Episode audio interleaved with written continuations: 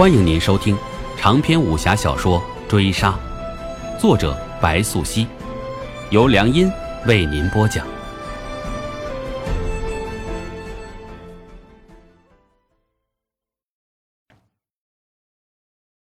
第三十二回，我不姓林。林业这么说，脸上也没有惊讶的表情。对于乌兰知道他的名字，似无动容。但他周身散发出来的杀意，还是惊动了长须的男人，握紧拳，怒目瞪着他，戒备。不过，你觉得我姓林，也没什么不可。然而，林业又开口，反倒笑了起来，笑得乌兰背后发冷。他没有习过武，只是单纯的觉得林业非常可怕，却说不出到底是哪里可怕。乌兰今夜要失眠了。林叶的杀气破了他的心智，他已觉得自己迈不出这个房门，他的双腿已然不听使唤了。然后他看着灵叶站起身，缓缓踱步过来，离他越近，他便越想逃。直到青山大夫忽然转过头，开口道：“乌兰，带客人去见主人。”此话一出，便犹如救命的绳索，将乌兰自黑暗的深渊里拉拽出来。然后他惊慌尴尬一笑，再不敢看灵叶，旋即请手道：“郎君，这边请。”这话几乎是带着颤音出口的。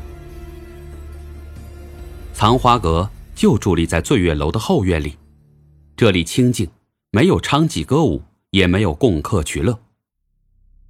灵叶要见的人就在这里，他才走到院里，袖中的双刀已握紧。他很少双手同时去握住那刀。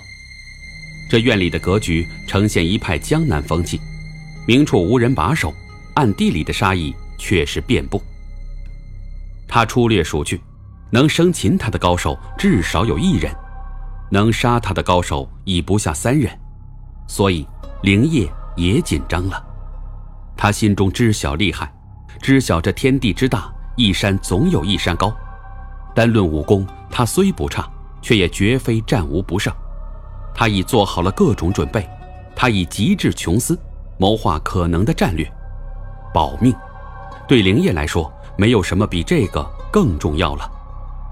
乌兰把灵叶请进阁内，他就一眼看到了那个人，那个绝对可以生擒他的人。那人坐在席上，独酌一杯酒。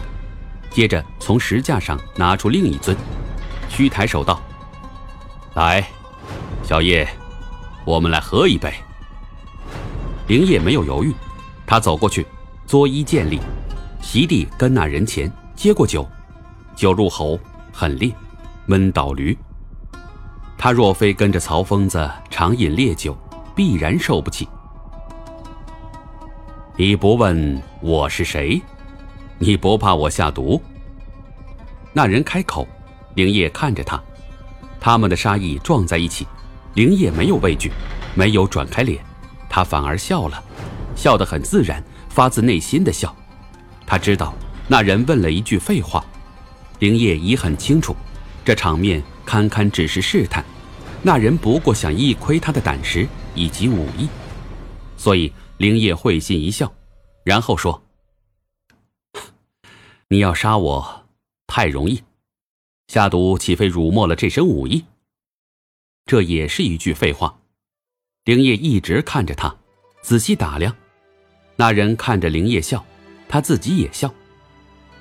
论面貌，那人许才三十出头，武艺已入圣超凡，脸部以下都是烧伤留下的疤痕，不知是否遍及全身。灵叶打量他的时候，他也打量灵叶。接着他说：“小叶，你人该在路上，上星还在长安等你，你不该让上星等着。你活着可不是为了搭救陈哲这等蝼蚁，你还有更重大的作用。这么来说，晚辈打搅了前辈的计划。”灵叶听罢，此刻已了然那人的身份，他知道曹疯子的来历特殊。他知道眼前之人如此清楚自己的来历，这人必然和曹疯子背后的势力有关，也必然和他的未来有关。哦，这倒没有。那人闻言笑起来，手拍上灵叶肩膀，有关爱安抚之意。接着又道：“你很聪明，比我想象的还要好。上星一定会很喜欢你。”他这句话说得很奉承，所以灵业也有些担忧。他不该奉承他的，就算曹疯子在此，顶多和眼前之人叫个两败俱伤。况且院子里的人都非善类，所以灵业猜测有两种可能。他说。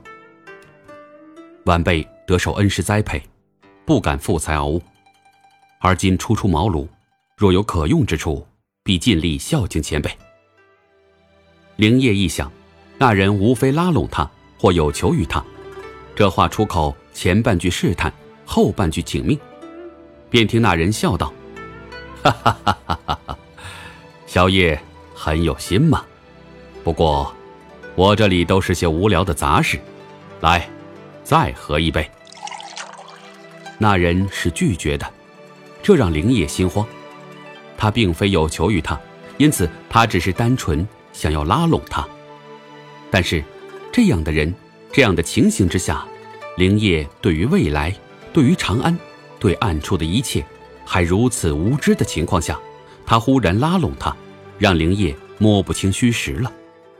若对方想要借他之手加害曹疯子，或许在未知的利益中迫使他站队，结果他都将难以预料。所以他端起酒，浅酌一口。灵业决定要以退为进，他以沉默应对。他知道这种情况下说的越多，错的越多，越有可能暴露未知的弱点，被套进迷局。然而灵业越是懂得应对，鬼藏就越是喜欢他，越想控制他。灵业还不知道，他的聪颖害了他。鬼藏已放弃送他出城的打算，决定把他留下来。所以鬼藏一招手，他对守在门口的乌兰说：“去叫柚香打点一下，我要招呼小叶住下。”本回追杀播讲完毕，感谢您的收听。